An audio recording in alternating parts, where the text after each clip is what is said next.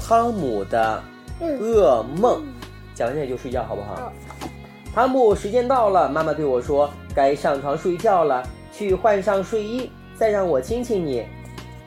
我对妈妈说，我可以去睡觉，但是你要给我讲一个我选的故事，看，就是这本书《巫师的故事》。妈妈坐在床上开始讲故事，这是一个巫师的故事，他能骑着扫帚飞上天。我有点害怕，可是我喜欢这种感觉。这个巫师一点都不漂亮，满脸长着大大小小的肉瘤，下巴上还长着胡子。说话时，癞蛤蟆就会从他的嘴里跳出来。在故事里，他只能给大家带来灾难。故事讲完了，该睡觉了。妈妈亲亲我，关上灯，离开了房间。我看着窗户，窗帘在动，好像有人。是不是巫师来了？我转过头，看见黑暗中有一个巨大的魔鬼盯着我，我不敢动了。我越来越害怕，哭了起来。我大声地喊爸爸妈妈。爸爸进来了，打开灯，安慰我说：“世界上没有魔鬼，那是我的衣服，是妈妈挂在衣架上的。”他关上窗户说：“是穿堂风吹动了窗帘儿。”我放心了。亲了一下爸爸，我觉得眼皮沉沉的。我搂着小熊睡着了。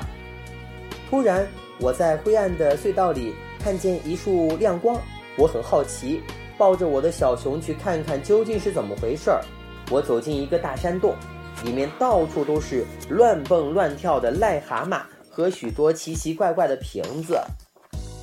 我走进一张桌子，一只癞蛤蟆坐在一个大狗瓶上看着我，它好像在笑。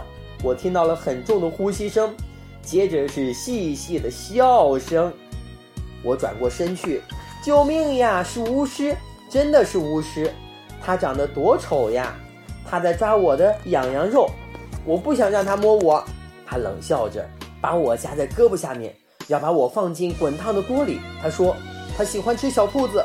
我叫喊着，但没人能够听见我的叫声。我被扔进了锅里。可是，一点儿都不热，相反还有点冷。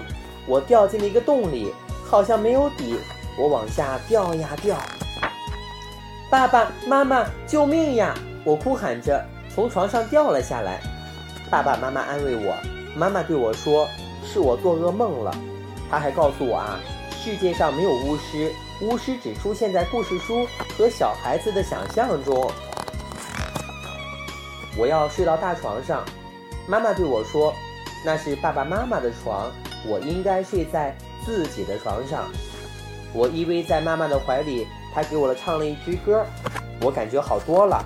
然后妈妈躺在我的身边，握着我的手，夜静极了，我慢慢的睡着了。现在我不再害怕了，我要做个好梦。